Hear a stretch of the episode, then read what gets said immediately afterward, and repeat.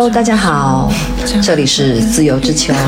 大太太开头跟我们都不一样，那你们怎么看？听众朋友们，大家好。大太太一看就对我们节目不熟。对对对，我们好久不来了，就是刚好有一期最近看了一个那个综艺节目，然后大家比较有感触，所以想说今天找了一个下午一起喝下午茶，一起聊聊天。嗯，本来嗯我是不看。类似这种综综艺的，但是大太太强推，嗯，然后这因为是一个职场综艺，我看了之后觉得挺好的，然后我也想推荐给别的同事啊、朋友什么的，人家一听“职场”两个字就非常的抵触，就说那个我白天自己上班，晚上还要回家看别人上班，我不想看。他这个我们推荐的这个综艺节目就是叫《月上高阶职场》，它其实是嗯职场就是《亲爱的 offer》那个团队做的，相当于是一个职场的升级版。之前嗯《亲爱的 offer》已经做了三季了，第一季做的是第一季和第二季都做的是律师行业，然后第三季做的是呃。对对，法律。然后第二季、第三季做的是医院，做的是医生。但是呢，他比较特别的，就像他的 offer 的这个这个定义一样，它都是给那个应届生做的。所以你能看到一个职场新人在那个进入行业、进入职场以后的那个成长，而且带了非常多的那种新鲜人的少年气息，以及呢学院的那种朝气。嗯，也确实有很多少年感的东西。然后我是，而且因为就像医生、法律，它都是专业性非常强的。一个行业，所以呢，就是叙事空间也很大。之前我喜欢看这个节目，是因为这两个原因。但是它这一届叫《跃上高阶职场》，其实算是一个分支。它其实针对的是熟龄职场，就是你已经上过几年班的这种人。然后我是觉得这个节目对于我们来说。呃，非常真实，嗯，而且里面还有就是跟我们同龄人嘛，也是上了十几年班的那种。对，而且他其实是广告行业嘛，他广告行业虽然就是也是一个嗯专业性比较强的行业，但是他的职场氛围，呃，以及因为我们是算是文创。产业基本上其实是相通的，所以就感觉你觉得很真实，很有代入感。然后包括它里头的那些人物群像，你也能在你的就是这么多年的职场生涯 生涯中找到就是自己的影子和别人的影子，同事的影同事的影子。对，所以我觉得他这个节目就做的很真实。然后呢，就是很多探讨的空间，而且刚好可能这一两年对于上班这件事情，对于职场的诉求，其实我相信很多人其实都有。一些变化，嗯，所以呢，刚好借借由这个节目，就是聊聊我们对职场，聊聊上班这个事儿，嗯，哎，你刚当时就是刚开始推荐我的是说我像里面一个对。职员，对对对，我特别喜欢，就是里面有一个候选人，他叫八月，他嗯，现在已经做成了这档节目的一个 icon 吧，我觉得。他就是一个反反内卷的一个人设，就是当然，首先她是一个美女，美女一出场就说自我介绍的时候说，就是她是一个很冷漠的人，然后呢说那个就是她也不太就是习惯给别人推销自己，因为她觉得美就好了，所以呢，就是一开始我对她。可能没有特别强的那种就是印象，因为我觉得这种开场作为一个美女来说，当她的实力还没有展现的时候，可能这句话我们就是就是没有没有特别强烈的印象。但是呢，后来就是一直在强调的一件事情，就是他不加班。其实广告行业就是很经常需要加班，因为这种。就是针对甲方客户的需求，仅很多时候是非常临时的，经常加班。就是创创意类的产业加班是一个很正常的现象，但是他就一直说不加班。我记得前几期的时候，有一期是一个甲方客户来跟他们聊，就要的很急，要的那个那个东西要很急，然后他就说那个哦我不加班，我从来不加班。他说我不熬夜。哦，他不熬夜。然后当时那个大家很就是那观察室的一些人都觉得说，嗯，其实。偶尔为之加班，偶尔为之，觉得这是一个就职场的生态，是一个正常的事情。他说，但是就算你呃可以有不一样的那种生活作息，你也没有必要当着甲方说。而大家很就是嗯非常希望看到他是不是有匹配得上他这种傲气的这个才华。结果事实证明他确实有。对他，我印象深刻的是他当着甲方爸爸的面说的。对，其实那时候我就觉得，其实有点不太合适。其实即使你是有这种姿态或者有这种实力，感觉当着客户的面说也也挺，硬气的。我反正我是没有这种底气。其实不是没有底气的问题，还有一种原因是因为我们上了这么多年班了以后，其实有的时候我们是在有一种自我保护，就觉得有一些东西我们没有必要表达出来，就可能我不加班，但是我没有必没有必要就是告诉你，我只要在规定的时间交东西给你就行了，对吧？嗯就是没有必要去造成这种就是价值观的就是表达自己的价值观观点，对对对，嗯，他其实是比较频繁表达自己的观点的，对，嗯，哎，你觉得他像我是觉得他不争不抢、云淡风轻吗？是因为我觉得他是一个情绪很稳定的人。这个情绪稳定呢，来源于两个，可能一个是他自己的人格特质，是一个情绪很稳定的人；还有一点是，我觉得他是一个呃非常有底气、自信的人。嗯，就是，但这个自信，我觉得来源于，当然可能还是来源于她是一个美女。美女之外呢，就是我觉得是因为她想清楚了她自己到底要的是什么，这一点是很明确的。因为我看过一篇后采，就是她在讲说关于她有几年自己过得也不是很开心。她说，对，她说她当时觉得自己的生活死掉了，因为她在看她自己的职场的发展之路，看他的老板什么的，她觉得他老板过的那个生活并不是他想要的，就是没有办法从生活当中就是吸取养分的时候，因为他我觉得他应该是一个内向型的人，所谓的内向型不是他白说话，而是说他是需要独处的这种空间来吸取养分的，对，所以呢，他是一个很爱生活、爱自己的人，而且你完全看不出他是有两两个孩子的妈妈，对吧？但是他也就说，他说他给自己买的衣服要比 给小孩买的衣服要贵很多。他一直强调的就是爱自己。我觉得他有一个观点，我还我是从他这个观点开始喜欢他的，就是他当时说，就是关于加班这个事情，他说我不是不能加班，而是我不喜欢，就是你应该加班，就像那个妈妈要多带孩子，他不喜欢你应该的这种氛围。是他那天说他不熬夜，他说我明天早上来来弄。但是他确实每天都基本上是最早来的。对对对对，可能因为小孩起得早吧，对，确实这个孩子家长都是我们公司来的最早的。对对对，确实是。然后反正我觉得，嗯，他的那个底气也说，他说有些人就是要，嗯。就有的时候在职场上表达出你好像就是特别积雪啊，特别就是那个上进的那一套，就是或者是去跟呃甲方跟那个老板搞好关系，就这种 social 型的关系，其实都是无非是一种卷嘛，就是因为你知道你你想要的是通过这种渠道来得到更好的晋升空间也好，更好的争取更多的就是工资也好，但是他说就是。他认可这件事情，嗯，就是你们通过这一套，你们获得你们想要的，他但是我不参与，嗯，所以就是我觉得他有一份底气是来自于，有的时候我们经常说底气是因为什么修养啊什么的，我觉得也不仅仅是这个，其实有的时候所谓的目标明确，我们。经常指的目标明确是知道我想要什么，就比如说我想要升职，我想要怎么样，我想要更好的发展，我想要变得更强。但其实有一种想想要知道自己想要什么，是知道是知道自己不想要什么。嗯而且有时候我觉得想要是不是会更具体一些？对，嗯，要要更具体，比如说你刚刚说的，哎，我想要升职加薪，然后要上升什么，嗯，我觉得有时候还是不够具体。就比如说，嗯，容易产生这种职场焦虑，其实也是，就是，嗯，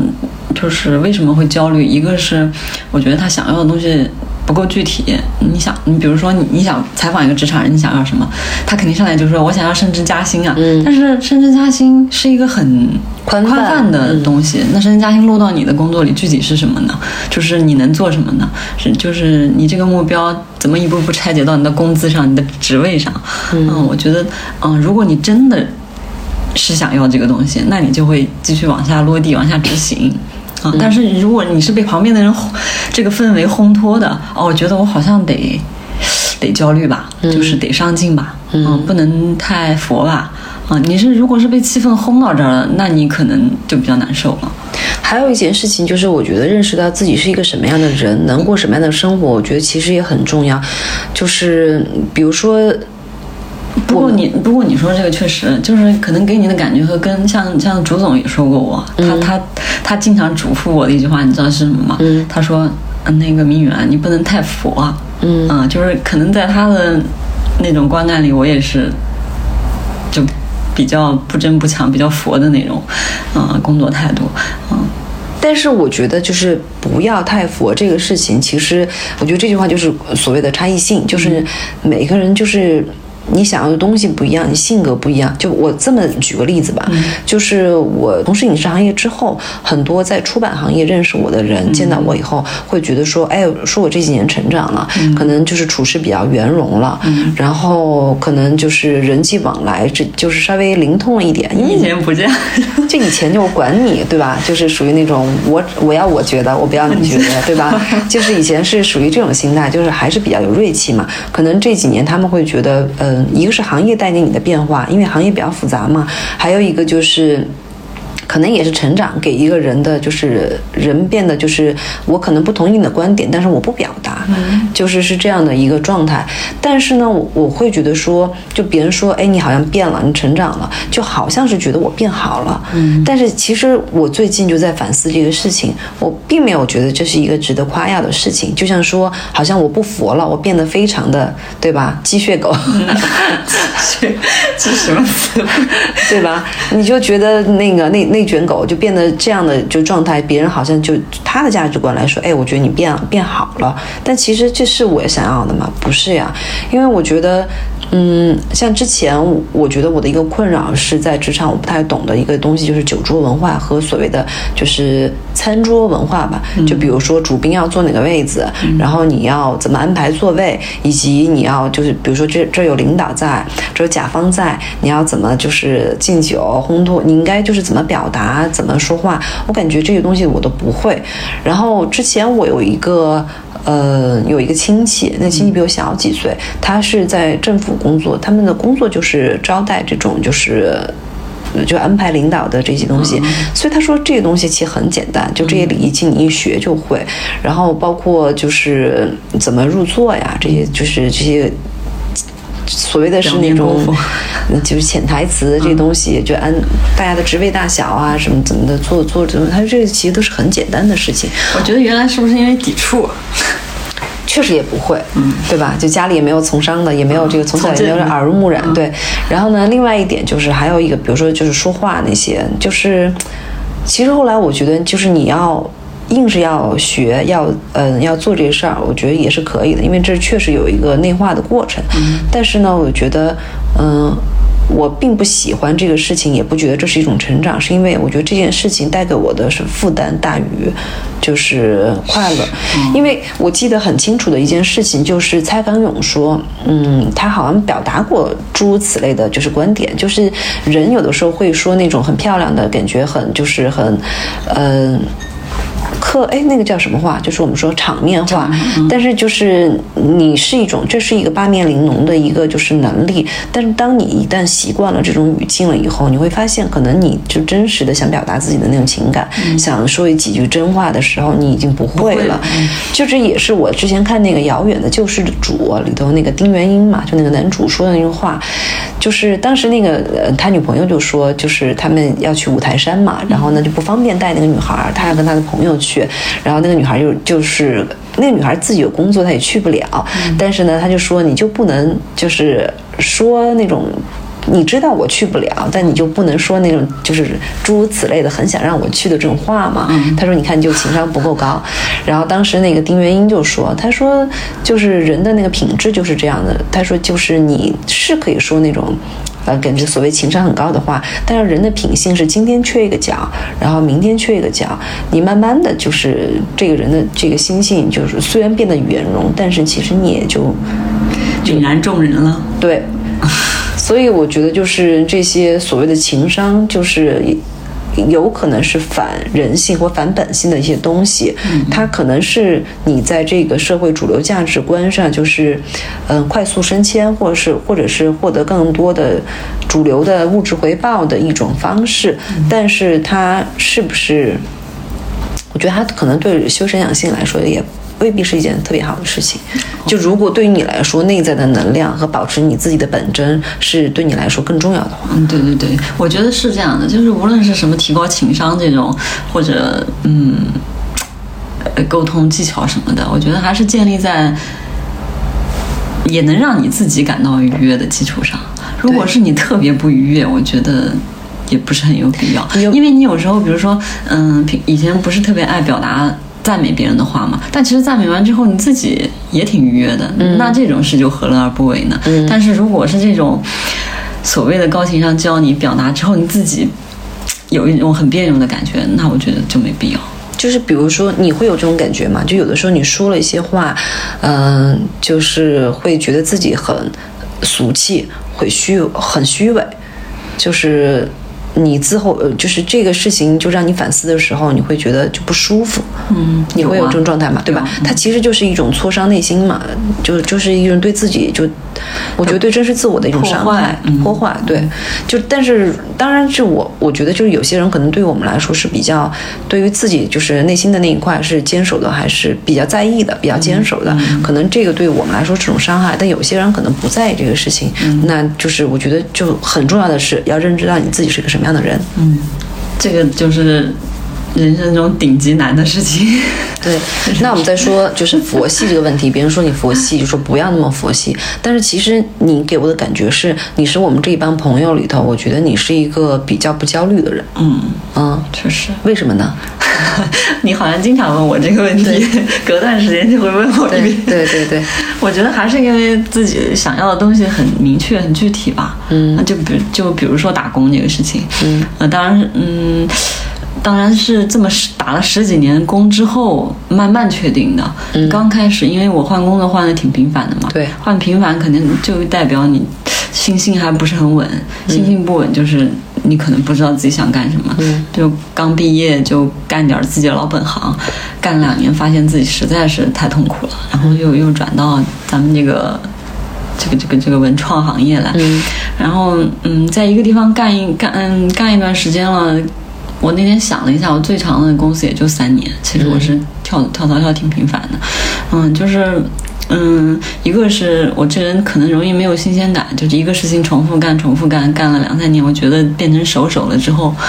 啊，我就好像少一点刺激，就会无聊。嗯我那天看那个谁说，他说他说一句话挺对的，就是日。呃，他说应该是叔本华说的。他说人嘛，就是在无聊和人生就是一个钟摆，就在无聊和痛苦之间摇摆，嗯 就不是无聊就是痛苦。反正、我感觉我是很怕，很怕偏到无聊这边来，我宁愿可能往痛苦那边走一些。啊、因为而且我觉得你就是一个追求痛苦的人。我有毛病，人家追求快乐，我追求痛苦。不是，只能说我痛苦能更激发你我不是，我只能说我更抵抵触无聊。嗯嗯，所以造成了一些。呃，看起来像自找的痛苦吧。我可能更害怕无聊一些。嗯无论在职场上还是在别的生活上面。嗯，所以就是，嗯、当然，当然，一直到了，可能也是因为这几年是那个年纪大了吧，到三十四五岁之后，这几年我觉得好像心情稍微稳一些了，就是好像发现我跳了这么多槽，换了这么多工作之后，工作确实是大同小异的。嗯，就是我们对工作的那些诉求，无非是，比如说我们刚刚说，我们最最主要的是挣一份工资，其次我们希望团队融洽一些，嗯，对吧？氛围好一些，不要有那么多工作之外乱七八糟消耗你对心智的事情。再一个就是，嗯，这个工作能让我学习到一些东西，能让我成长。嗯，无非就是这几个方面。如果现在这份工作这三个方面全都满足，那是一个完美的工作，就是你、你就在我这算是一个完美的工作了。如果你再对工作有更多不切实际的诉求，那我觉得。呃嗯，不应该在工作上来求这些诉求。如果这三方面都满足了，这工作已经足够完美了。但这三方面如果满足了两方面，我觉得也已经足够完美了。这个工作，所以我现在的心态就是这样的：你占最大头的肯定是就是嗯赚钱这个事情，对然后再加上如果后面两个都能稍微满足到一半吧，我觉得这个工作就没有什么值得挑剔的了。我觉得其实原来，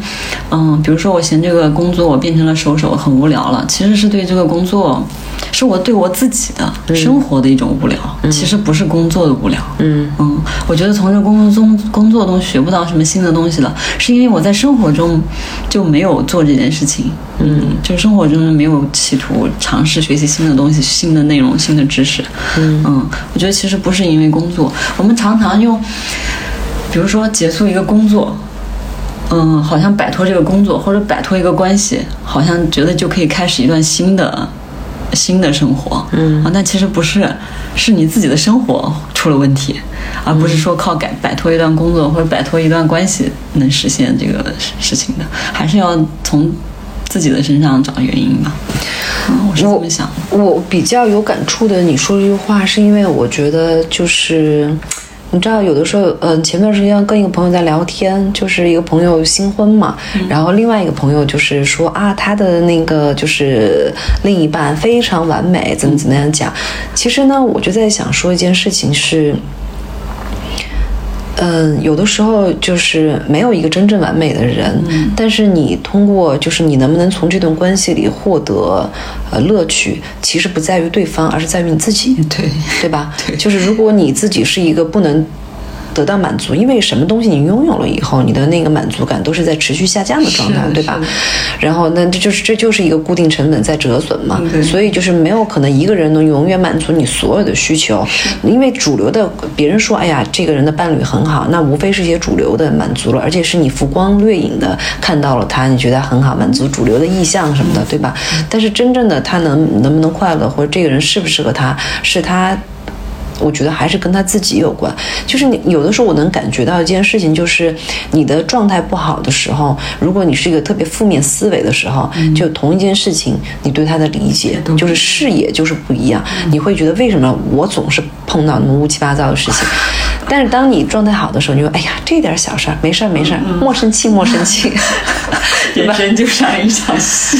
对，就是就是，所以我会觉得就是很多事情其实是就像你说的这一点，就是。是，不管是你的，嗯，工作也好，亲密关系也好，嗯，你觉得他有问题的时候，其实可能不是因为他这个这个事情本身出了问题啊，可能是因为你自己的那个状态出现问题。对，嗯，就像我容易觉得工作无聊或者一段关系无聊的话，可能是我这个人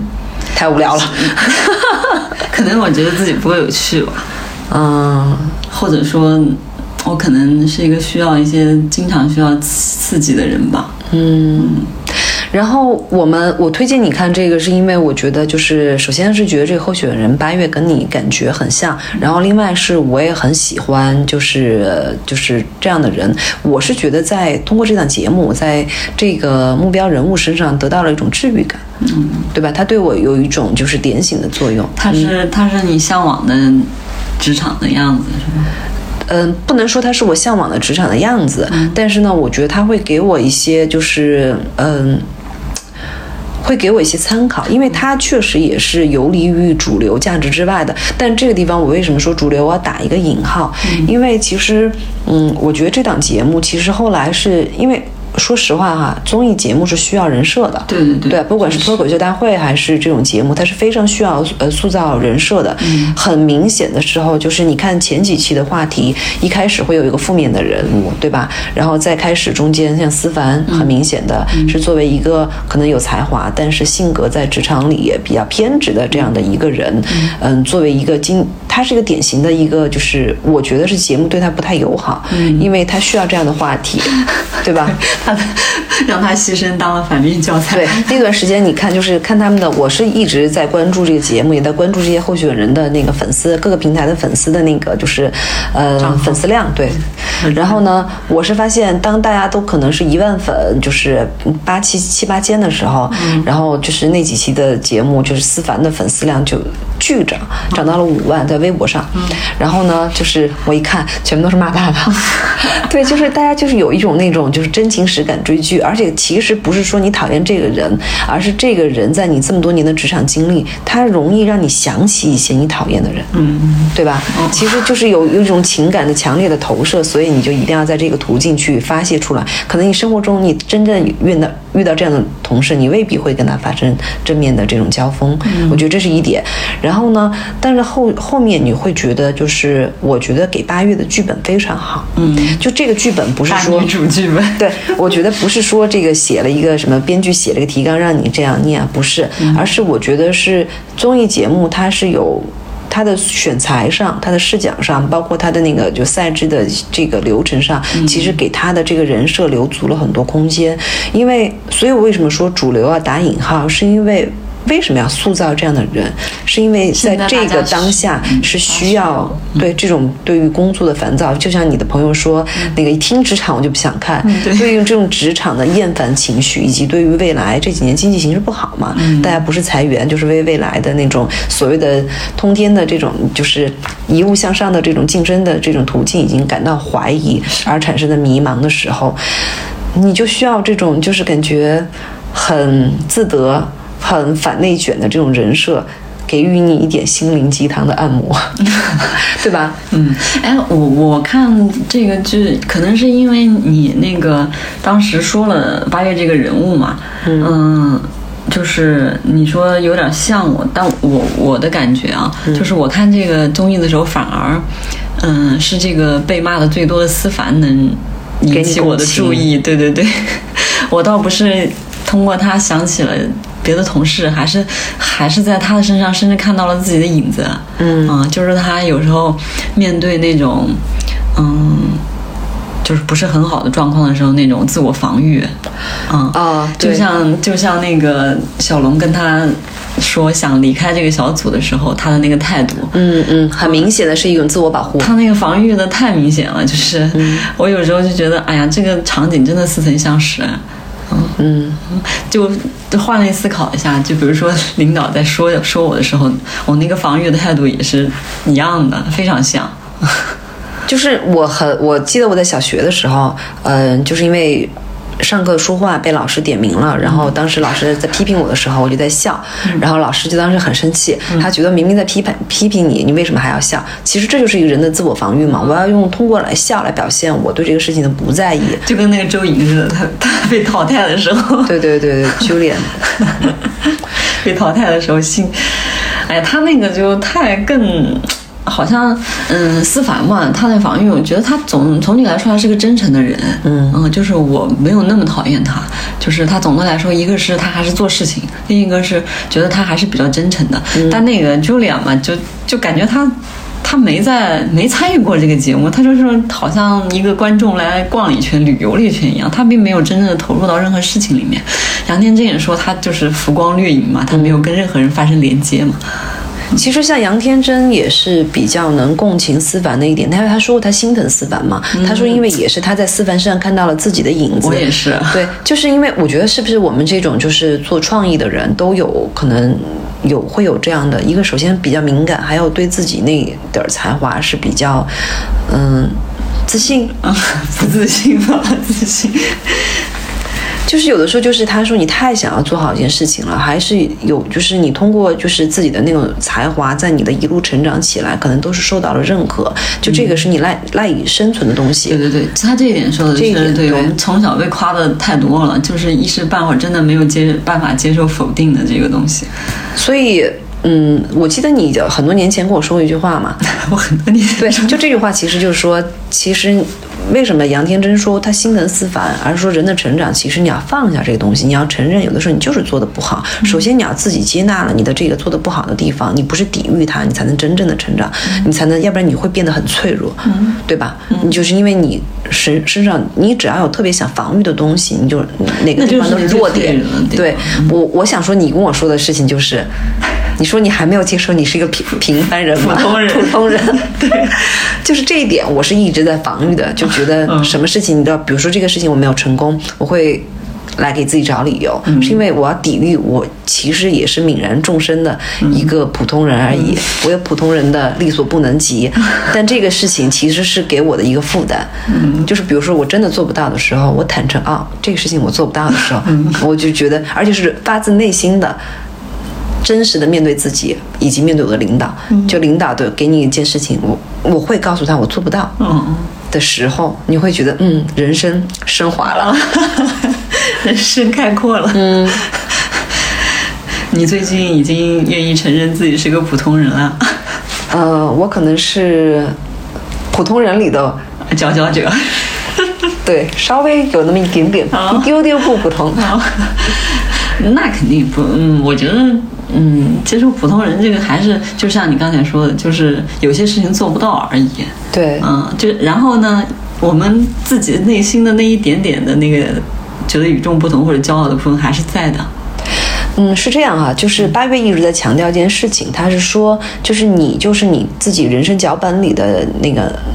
主角嘛。他说，如果你太在意别人的想法，你就相当于是把自己置身到别人以他为主角的那个电影剧本里了。但但是呢，我是我能明白他的这个点，但是呢，我就想从另外一个角度来讲，就是说，嗯，我有个朋友也是。就自己创业，也觉得自己一身才华无处施展施展的感觉。然后呢，后来我说，你没有想过一件事情，就是我们的叙事脚本里头都觉得自己是主角，自己是主角就是自带那个 buff 光环，你就无所不能，对吧？你就是就是天地万物都要为你开道的这种。但是你有没有想过，其实可能在你以为你自己是主角的这个剧本里，其实在整个世界就这个大剧本里，你只是一个无足轻重的配角。就这是一个反向的一个。理解这个事情啊，但是你能不能接受？可能你就是拿了一个女配的这个剧本，那你在情感里绝对是有可能拿个女配的剧本的。那所以就是当我接受这一点了以后，对吧？我有可能就是一个配角，就是对吧？这个几十年间 这个历史的长河里，那那我就是微不足道的。但是呢，我就说我会在我。自己的台词里，在我拿到的我可以表达、可以表演的这个就是剧本里，我当好我自己的主角就好了。嗯，是你这不是反向，只是站在更大的视角来看这个事情了。对，因为我觉得，就是如果你太聚焦于自己的这个主角剧本的话，有的时候你会觉得，就是你你有一种受挫的感觉。嗯。因为当一旦当就是世界万物它没有按照你的你的想法，就应该思维嘛，你觉得应该怎么样，它没有这样的话，你就会失望。所以我觉得，就是如果你你知道自己啊只是一个配角，那就是嗯，我觉得就允许一切发生吧。我觉得这句话还是挺重要的一点。我感觉这个这句话很久之前听你说过。嗯。但是，但是你觉得人的成长就是这样吗？今天说了什么话，我表达什么价值观，是我觉得要这样做，但不不一定代表我就 就不代表我已经做到了，是这样。知行是合一的，但不代表我做到了。然后另外一点，我想问你说，就这些人里头，你最想跟谁工作，或者最想就是被谁领导？嗯，非凡啊，对吧？都很快就能回答你。对对对，因为我之前我们也讨论过嘛。如果能直接跟 Back 汇报，那更好。我也非常希望。对，嗯，马土兰呢？嗯，我也我有点儿，因为，嗯，我我我对他没有任何意见啊，嗯，甚至觉得如果如果不跟他一起工作，站在旁观者角度，我是欣赏他。的，对对对，很欣赏他的，因为我觉得我如果不加修饰的说话，嗯，可能也是他那样的，嗯，但是。我不敢，我没有这个底气。我觉得马土兰适合你才新入职场的时候，因为他是一个很直接，也没什么事儿的一个领导。就是他他的那种直接会让你快速的成长，已经知道你的问题出在哪里，然后而且是直接有效的一个沟通方式。完全一个说事情的人。对对对。但是我觉得像我们这种上几年班，可能觉得嗯，如果就是被别人这么直接指出你的问题，我我是觉得。上几年班，觉得好像职场上很少有他这样的人，就是大家不是完全在就事论事。对，因为我，因因为我为什么这个感觉特别强？因为我是一个特别喜欢就事论事的人，不不想，刚开始肯定是不太在乎人的。嗯嗯，我就只眼睛里只有事情。嗯，但我但我觉得这样不行。嗯，就是做事做事之前，可能还是得先关注人。我因为我是一个特别不关注人的人，尤其是当了，因为你只关注自己。效率不是不不不，尤其是当了 leader 之后，才意识到这个问题。嗯，就是就是我总我对大家别人的要求总是职场上嘛，就是干活嘛，就是做事情嘛，你就是不要有那么多情绪在在这个，除非是。有特别重大的事情，这平时没有那么多情绪，就是你要做，你要是一个成熟的情绪稳定的职场人，这是基础，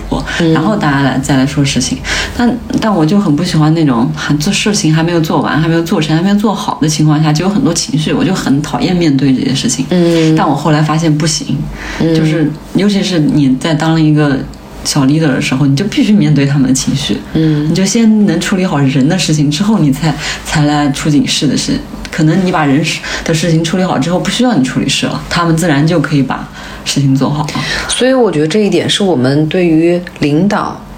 这个职位的就是诉求，他的专业技能的的的理解会有变化。嗯，以以前，尤其是像我们这种做业务、业务骨干上来的人，嗯，因为以前你会觉得一个领一个人他配领导你，是因为他的专业能力强过于你，然后如果他对专业上可能没有你这么精呃精进，我就是专精的话，你就可能不服他。但是其实后来你在职场待久了以后，你会发现，其实领导如果他还是要像做业务员的一样去深入到每一件事情，每一件事情都比你更有想法的话，那我可以说这个不是个特别好的管理者。对，管理者其实很多事情上就是在管人。对，因为他的就是用用人所长嘛，他要激发你这个人在做事情中最大的能量。所以我觉得，呃，非凡，嗯，他最后在阐述的时候，他说有的时候情绪是他的来管理的一种手段。而且他会分人来使用不同的情绪，有些人你他他有的时候要表达一种愤怒，其实不是真的愤怒，而是希望用愤怒来激发你的这个积极性。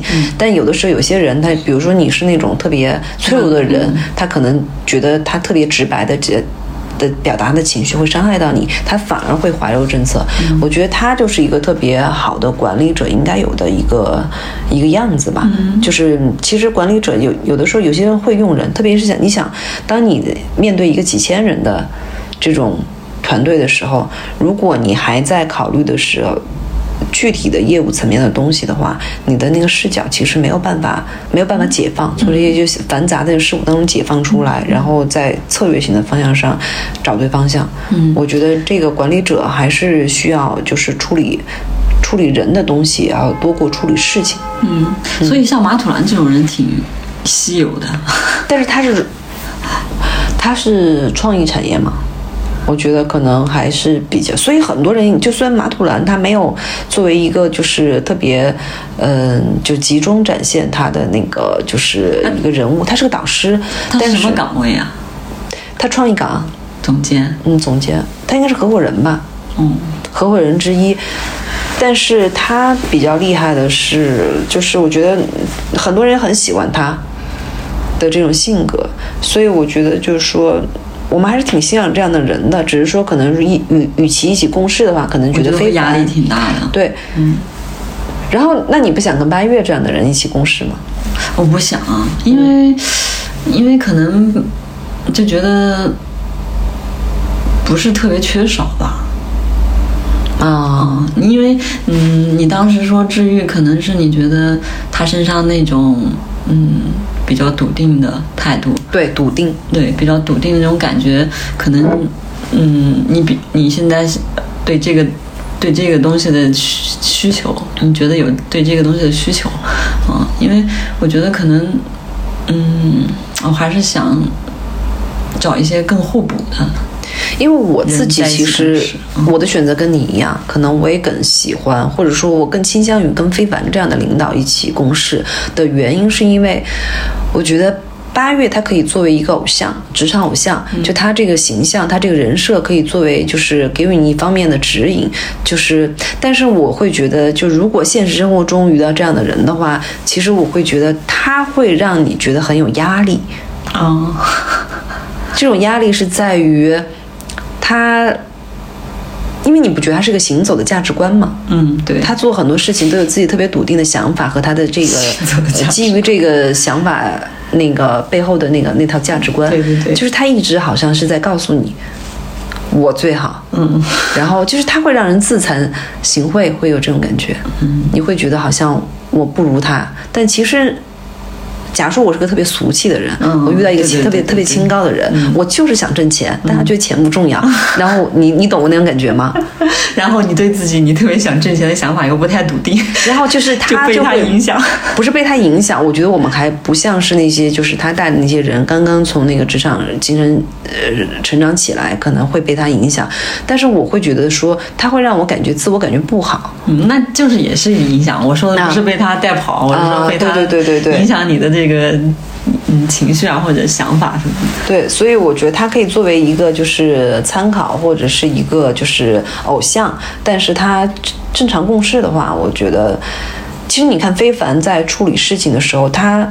让人觉得更松弛。我们都在说松弛感，大家觉得，嗯，八月是个很松弛的人，是因为他在竞争当中，他从来没有表现出那种所谓的急迫和野心。但是其实我会觉得，非凡是真正让人觉得松弛的，因为八月还是一个美女的人设，她的不管坐卧行走，她其实还是很有姿态性的，而且是知道自己美的有美女的自觉，对，有美女的自觉。但其实非凡是她能让你感觉到松弛，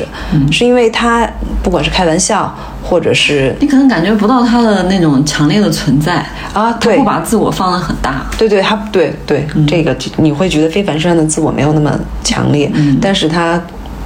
该做的事情，你他都都都有承担，对，嗯，所以我会觉得就这样的人的话，他。而且非凡也没有强烈的输出价值观，有一种，对，就是感觉是跟那个合作伙伴、工作伙伴在相处，而不是你这个人身上的个性、性格啊这些旁枝末节的东西都一起融入到可你工作的这个内容里面来啊。对对，八月其实就是工作之外的那些东西太多了。啊，就像那天那个谁说的那个安安嘛，一来就说啊，我来工作就是为了赚钱的。嗯，啊，就是像你刚刚说的这样，如果他遇到了那个八月这样的领导，他会被工，他本来只是来赚个钱，你要给我灌输那么一大堆价值观，就就是工作之外的东西嘛。对，所以八月有一点，他也是人设比较统一的地方，是因为他自己选团队的话，他也会选跟他价值符合的人。嗯，就是可能如果不符合的话，就是这个人再有才华，因为马土兰问他嘛，说这个人非常有才华，你还会把他招进团队吗？他很笃定的说不要。就这一点，我觉得就是，呃，我还是很欣赏他，但是可能就是工作的话，你更愿意是跟非凡这样的 就是人存在，就他的存在感没有那么强。对，对，还会回归到工作本身嘛。对，嗯，他他。八月吧，就带着工作之外的这些东西太多了。嗯，我那天看到就知乎上有个问题，我觉得这个问题看起来很直白哈，或者说就是没有什么可回答的。其实你想想还挺挺挺多的。他说人为什么要工作？嗯，就这句话其实好像是一句废话，但其实你仔细想想，这句话其实可衍生的东西还挺多的。就是因为为什么觉得废话？因为觉得你为了活着，你肯定要工作。嗯，那但是工作和那就是不一样嘛。那如如果真的只是为了活着的话，其实你糊口的要的挣的那个工钱，那我比如说我做那个小时工、钟点工，像日本的很多青年现在都做那种，就是临时工，对吧？便利店也能养活自己啊，对吧？而且那你说我要挣多少钱才能养活自己？其实我们的物质追求其实也是跟你的那个收入水平在不断增长而不断改变的。那你说哪些需求是真实需求？哪些需求是可能是一种消费主义的陷阱？你也也对吧？能跟讨论的地方很多。那你工作。这么多年了以后，你现在觉得你工作是为什么？嗯，我觉得就其实我比较像我刚刚说的那几点，就是我对工作的诉求嘛。嗯，一个肯定是嗯挣钱，这个是最主要的嘛。嗯，还有一个可能就是呃有一些人际交往上的。你想，我们大部分朋友都来自于。哦，对，同事，嗯，再加上我们这个行业，大家志同道合的概率比较高吧？对对对，嗯嗯，所以很多朋友都是同事里面产生的。还有就是，我那天跟另外一个嗯，就产品经理的朋友聊起来嘛，他总觉得现在的这个工作对他来说，他找不到价值跟意义感。嗯嗯，我就他就很羡慕我们的工作嘛。我说确实，我们这工作，嗯，能干能一直干下去，我。没有什么，就是倦怠感不是特别强嘛，嗯，也是因为这个工作其实，嗯，一部分是消耗，一部分是持续的在充电，嗯。嗯，就不是纯消耗你的一个工作，嗯。嗯，他他对你对你的整个精神或者其他方面的输入还是挺多的，嗯，我觉得这个是不容易产生倦怠感的。其实现在，尤其是最近，就是再加上互联网这十年大潮已经过去了嘛，嗯，也没有什么。已经天花板已经到了，嗯，所以就很多，嗯，原来这一波从互联网成长里的互联网成长起来的朋友就有这种感觉，就是啊，DAU 也上不去了，就只剩下跌了。我无论做什么动作都没有反应，嗯，就是 DAU 还在一天天的跌，然后收入也不那个，就是现在增长有限。对对对，就已经到天花板了。那我们这工作每天都是在干什么的？就是都没有正反馈。对，然后也也不知道，嗯，那个啊，价值在哪儿？嗯，所以就很容易产生职业倦怠啊，就是找不到这个工作的价值感跟意义感。嗯，对，就跟他们嗯、聊这些之后，我就觉得哦哦，确实我这个工作嗯不是一个纯消耗人的工作，嗯嗯，纯消耗可能是很难持久的。我觉得我最近接触的人里头哈，就是他对工作这个事情或者对行业，就是有非常深的一种绝望的那种心态。嗯，说绝望可能有点重，但确实是因为你的行业可能这两年比较冷，对比较不景气嘛哈，就大家不管是政策啊，还是说就是各方面传来的其实一些消息，确实是在一个缩减的一个状态之下。行业里弥漫着一股 对，非常就是一种迷茫、绝望的一种气息哈。然后，嗯，我就在想，就是说，就是前可能前一阵子我自己也会就是。被这种气气息裹挟啊，就会觉得哎呀何去何从啊？因为我说，当行业好的时候，你的人的那个成长路径是很明确的。我今今年要做什么，明年要做什么，我的目标感是很强的。对可是当行业不好的时候，又说你的呃这个成长的这个路径被堵死了，那大家就会觉得很迷茫。但是我后来就最近我其实是有点调整过来的，因为我觉得行业这个事情其实不是我们一个人两个人能左右的，对吧？它有自己的一个就是命运嘛，它的一个兴衰发展都是有自己的命运的。嗯那但是我在想一件事情，就是你看我是学新闻的，嗯或者就是我们很多人可能学中文的，对吧？都是一样的。我们当时就是我们毕业那会儿，其实传统的报纸、杂志已经开始示威了。嗯，然后当时我们就觉得说，哎呀，记者这个行业就是新闻这个行业已经死了，那就觉得说就是感觉，那你说我们学的这个以后何去何从？可是你会发现，当那个纸媒死了以后。但是这些从业者他换了个形态，还是在生存啊，他就变成新媒体的从业者了，对吧？那种反应快、愿意接受新生事物的，都头一批人已经已经财务自由了。对，所以我觉得就是它有一个震荡期和调整期，但其实就是就我我就觉得就是是。因为今年不是在养植物嘛，养了各种东西，你就会发现是有的时候有一个植物就是这可能是个铁栅栏，但是或者是一个阻挡物，但你反正只要有阳光，或者是它会见缝插针的生长下去。所以我觉得就是所谓的生机嘛，就是我觉得活下去的这个动力还是挺重要的。首先就是首先我们这帮人，就哪怕你觉得在抱怨行业不景气、什么经济不景气的人，都不是真的活不下去的人。但是所以我觉得就是求生的意志，就当你今天可能这份工作没有了，你可能就是下个月的房租已经付不出来的时候，那你一定能找到。你已经没有时间抱怨行业不景气了。对啊，你就一定不管什么能养活我自己，我先找这个工作来是说。但是其实这样的状态，我觉得也比你每天。就是现在这种就是低迷的情绪里啊哈，我我我刚刚想说的一件事情就是说，嗯，我前两天在想一件事情。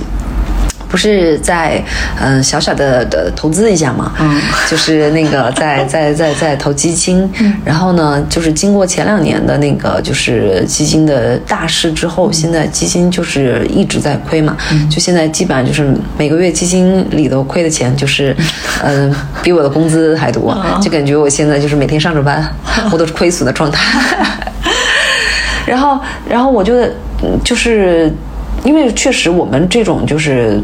做投资的人其实也不是特别懂投资，但是呢，只是说会关注一点点财经方面的一些就是这个就消息。但如果你今年关注基金或者财经的这这个就是新闻的话，你会发现确实都不看好。一片唱衰的这种情况，然后所以就是面临投资就面临一个就是问题，就是说我到底在哪个节点出？因为你不知道它跌还不会，它是不是是它是不是底，对吧？就跟你不知道抛售的时候它到底是不是顶一样。投资的玄学就来自于这个地方。然后呢，但是我在想说，嗯，有有可能今天你不割。然后这这笔就是你不卖出去的话，那可能明年后年就是如果你的这个就是对。所有的投资者都是你对这个行行情是那个悲观的状态的话，它就一定会往下。但是我在想说，就大家经常会讲到说那个零八年的股灾也好，还是说当时的那个经济危机也好，其实它你都会发现它，那并不是说就是经历了这个危机，它永远就停滞不前了。它其实这些行业。它有一个调整状态，可能死了一批企业，但是有一批企业又找准了那个生机，又起来了，所以它还是一个循环往复的一个状态。所以我就觉得说，就跟我们现在的这个职业困境也好，行业困境也好，它肯定有个调整期。嗯就是说，就这些个小公司这些从业者，就跟那个见缝插针的这个就是植物一样，嗯你还是能找到一个新的那个环境存活下去的。嗯所以我就觉得说，也不用过分悲观。过分悲观。对，这嗯制造悲观情绪的，可能都是一帮既得利益，很怕失去既得利益。的人吧，我觉得，但最近我会感觉就是其实。嗯，最近在调整作息嘛，因为我会觉得，其实那个一个非常好的一个身体的状况，其实对你的精神状况也很有影响。嗯，影响太大了。对，嗯人毕竟是一个物质，对 不能完全依依依于依托于精神存在。嗯，反正我最近感觉就是，嗯，极简也不是极简生活吧，我觉得就是有机生活。我现在通勤都都那个就是公共交通，然后每天能走一万步，我觉得非常好。嗯，每天还在自己家种番茄、种辣椒。哦，对，我想说跟大家汇报一下，我的辣椒已经成熟了，我今天怎么不带两个来给我？就是我今年已经就是采摘了我的第一颗辣椒，就是它已经转色了以后，而且我这个辣椒不是在网上买的种子，我的这个辣椒是菜场的辣椒，把它晒干了以后自己播种的，然后它从一颗真的是辣椒籽，然后慢慢的就是破土发芽，在今年的秋天已经长成了一颗辣椒，而且结了很多辣椒，嗯，然后那个味道还不错。哎，我刚刚还想说，就是，呃你刚刚之前说那个叫什么令人心动的 offer 啊？嗯嗯，我我其实之前都没有看过。嗯嗯，然后嗯，后面之所以我觉得看愿意看这个职场呃综艺的感觉是，好像就就心态有一些转变，就比如说没有那么抵触。啊、下班又来看别人上班这件事情，嗯，心态可能就觉得啊，就是我反正是要上班的，我一时半会儿可能没法自由职业，啊，我我在三五年之内可能还是要继续打工的，嗯、那我既然选择了做这个事情，那我为什么不把它做好呢？就尽量做好一些呢？嗯嗯，我是我是这么觉得，就是，然后呢，我还觉得，其实，在职场上并没有那么多良师益友来跟你说，嗯，他是什么问题，你是什么问题，就是你们平时呈现的状态是什么样的，你是看不见的，因为你是那个静默者，嗯。嗯，你不是旁观者，嗯。其实想有一些旁观者的视角，嗯，来看你究竟是在职场上是一个什么生态，你你是一个什么职场上反映出来是一个什么样子的人，啊，就是嗯所以就还是想跳出来看一看，嗯，我其实我在想一件事情，就是之前不管我们说自由职业也好，还是说就是嗯、打工，打工也好，其实有的时候我们会。嗯，可能英雄化，或者是放大另外一种生态的那个就是的状态。就比如举个例子哈，就是嗯，像脱口秀那帮、那帮演员，对吧？就这几年脱口秀呃红了嘛，他们其实很多人像像秋瑞，他之前也是程序员嘛，他们都从之前的那种打工的生活中解放出来了，就是以一种可能。你看演员，或者是用一个相对自由职业的一个存在，然后你会觉得很羡慕他们的生活，但是其实。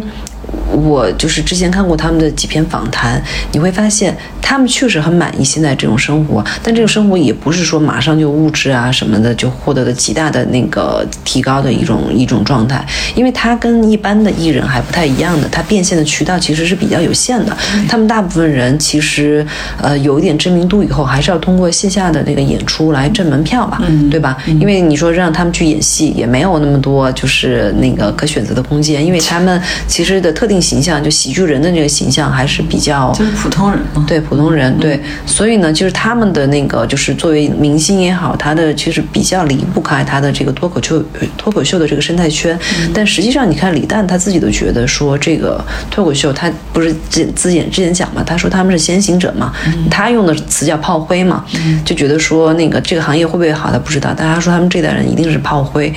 然后我会觉，其实我有点明白他的这种状态，通过就是那些脱口秀演员私下的一种就是采访，他们说其实现在状态满意，但是你说我们这种状态能持续多久？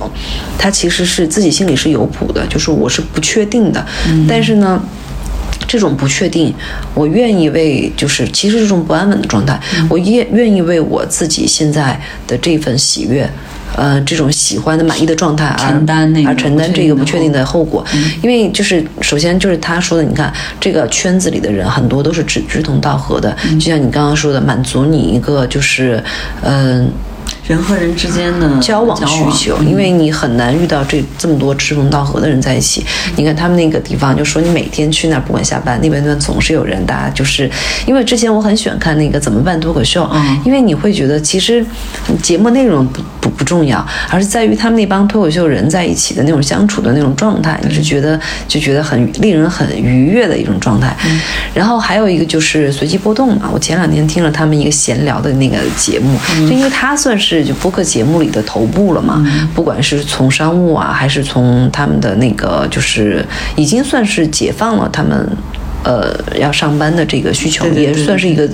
一份事业，一个自自由职业者的状态了。就我们觉得，也就是很羡慕他这种状态。但其实三个主播在聊，就说这种状态能持续多久，他们自己其实也是不确定的。所以我就我后来发现，就是说我们可能往往有的时候会夸大。就说好像你不用上班，你可以这样活着。但其实像他们那种在这个目前活得很好的人，其实他们对未来也抱有一种就是不确定的状态。但我想说，其实跟我们上班一样，上班也不是对啊，上班其实每一种渠道都不是说我就是能看到，永远都是一定会经历，就是中间会就掉下去的时候嘛。除非是你，就像现在大家都想追求安定一样嘛，就是考公啊，考考公这么这么兴盛嘛，其实就是还是想追求一种相对的安定感嘛。就是为什么什什么时候最需要安定嘛？就是在越不确定的时候嘛。就是经济不太好的时候，对，嗯，但其实我们是完整的经历过三十多年高速发展，对，嗯我就想说这一代就是，其实我觉得可能对我们八零后这一代人的冲击是最大的。我前段时间听了一个段子，是说也不是段子吧，是我们有一个朋友，嗯，就前几年我们对他的那个就是江湖传说是说，呃，炒币啊，已经早就实现了财务自由，很久已经就是可能没有一个。创业也不算，就是炒币吧。然后前段时间好像跟跟跟别人喝酒，然后喝酒喝着喝着，突然就就是就聊聊哭了。你吗？不是我，是那个那个所谓那个成功者的形象，就是他就就在讲说，哎呀，就我们小时候觉得感觉好像就是生活总会越来越好哈、他说怎么感觉现在就是。就当下他哭的那个当下，可能是觉得就是一片迷茫的那种感觉。我就想说，可能这一点就是在我们这一代人身上特别明显，是因为我们完完全是改革开放，然后就是这种就是高速发展，完整的就是就我因为伴随我们的成长期，那个是九十年代就是最流行的什么爱拼才会赢，就是你会觉得就是未来是真的是会越过越好，嗯，对对对，而且是我们觉得一个理所应当的事情。而且你想，我们小时候基本上大家的物质条件和现在的物质条件，你一对比，你会觉得，哎呀，苦过了都一定会好的。嗯但是呢，可能其实我觉得对于零零后、九零，特别是零零后这代人来，说，他生下来就是 好很好的样子，但是但是他们就刚刚工作的时候，已经经历了一个不景气，可能他对未来的预期跟我们是不一样的。对，现在可能因为都是他的生存经验告诉他的，我们也是这三十年的经验告诉我们的。然后好像是越来越好啊，我们都都越来越好了。所以你你你看，就是前几年的那种所谓的励志书嘛，其实这几年好像就是不是那么畅销了，因为现在的零零后已经不信奉这一套了。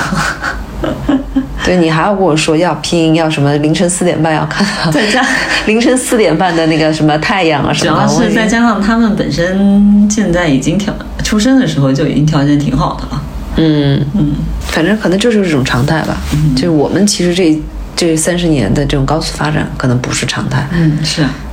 所以我觉得，就之前不是那个美团的王兴他说那话嘛，说一九年是过去十年最好的一年，是未来十年最坏的一年。当时可能听到这个话，哎呀，就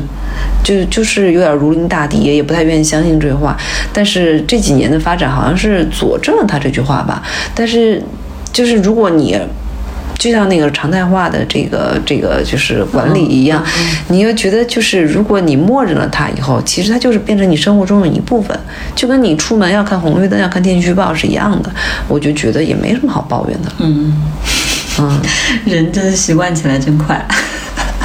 就是对，要相信习惯的力量。不是，就是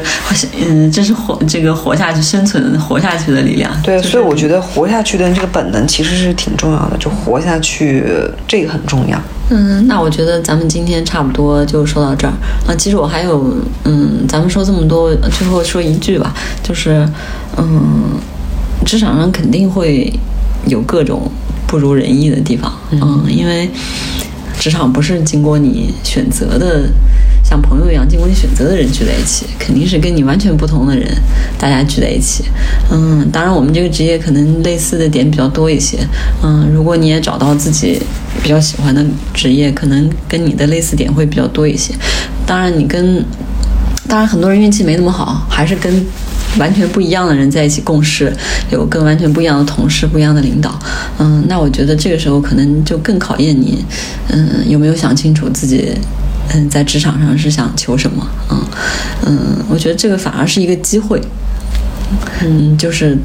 当你把那些职场上其他的东西都去掉之后，你回到更本质、更核心的地方来想，嗯，你对职场的诉求是什么？就是把我们刚才的所谓升职加薪这种宽泛的这种就是职场的追求更具象化，嗯，落到更具体的目标上。嗯嗯，反正想清楚了，至少一时半会儿我们都还是要打工的。那本着来都来的原则，就尽量把它把这份工作做好吧。嗯，我是这么想，当成一种修修行，然后发现以后可能会烧出舍利子。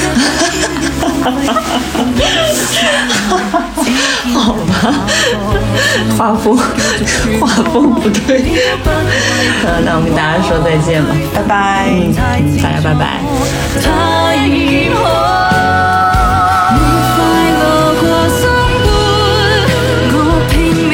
自由之秋是一档泛文化类播客节目，我们会在这里分享所见所闻、所思所想，从读书、电影到美食旅行，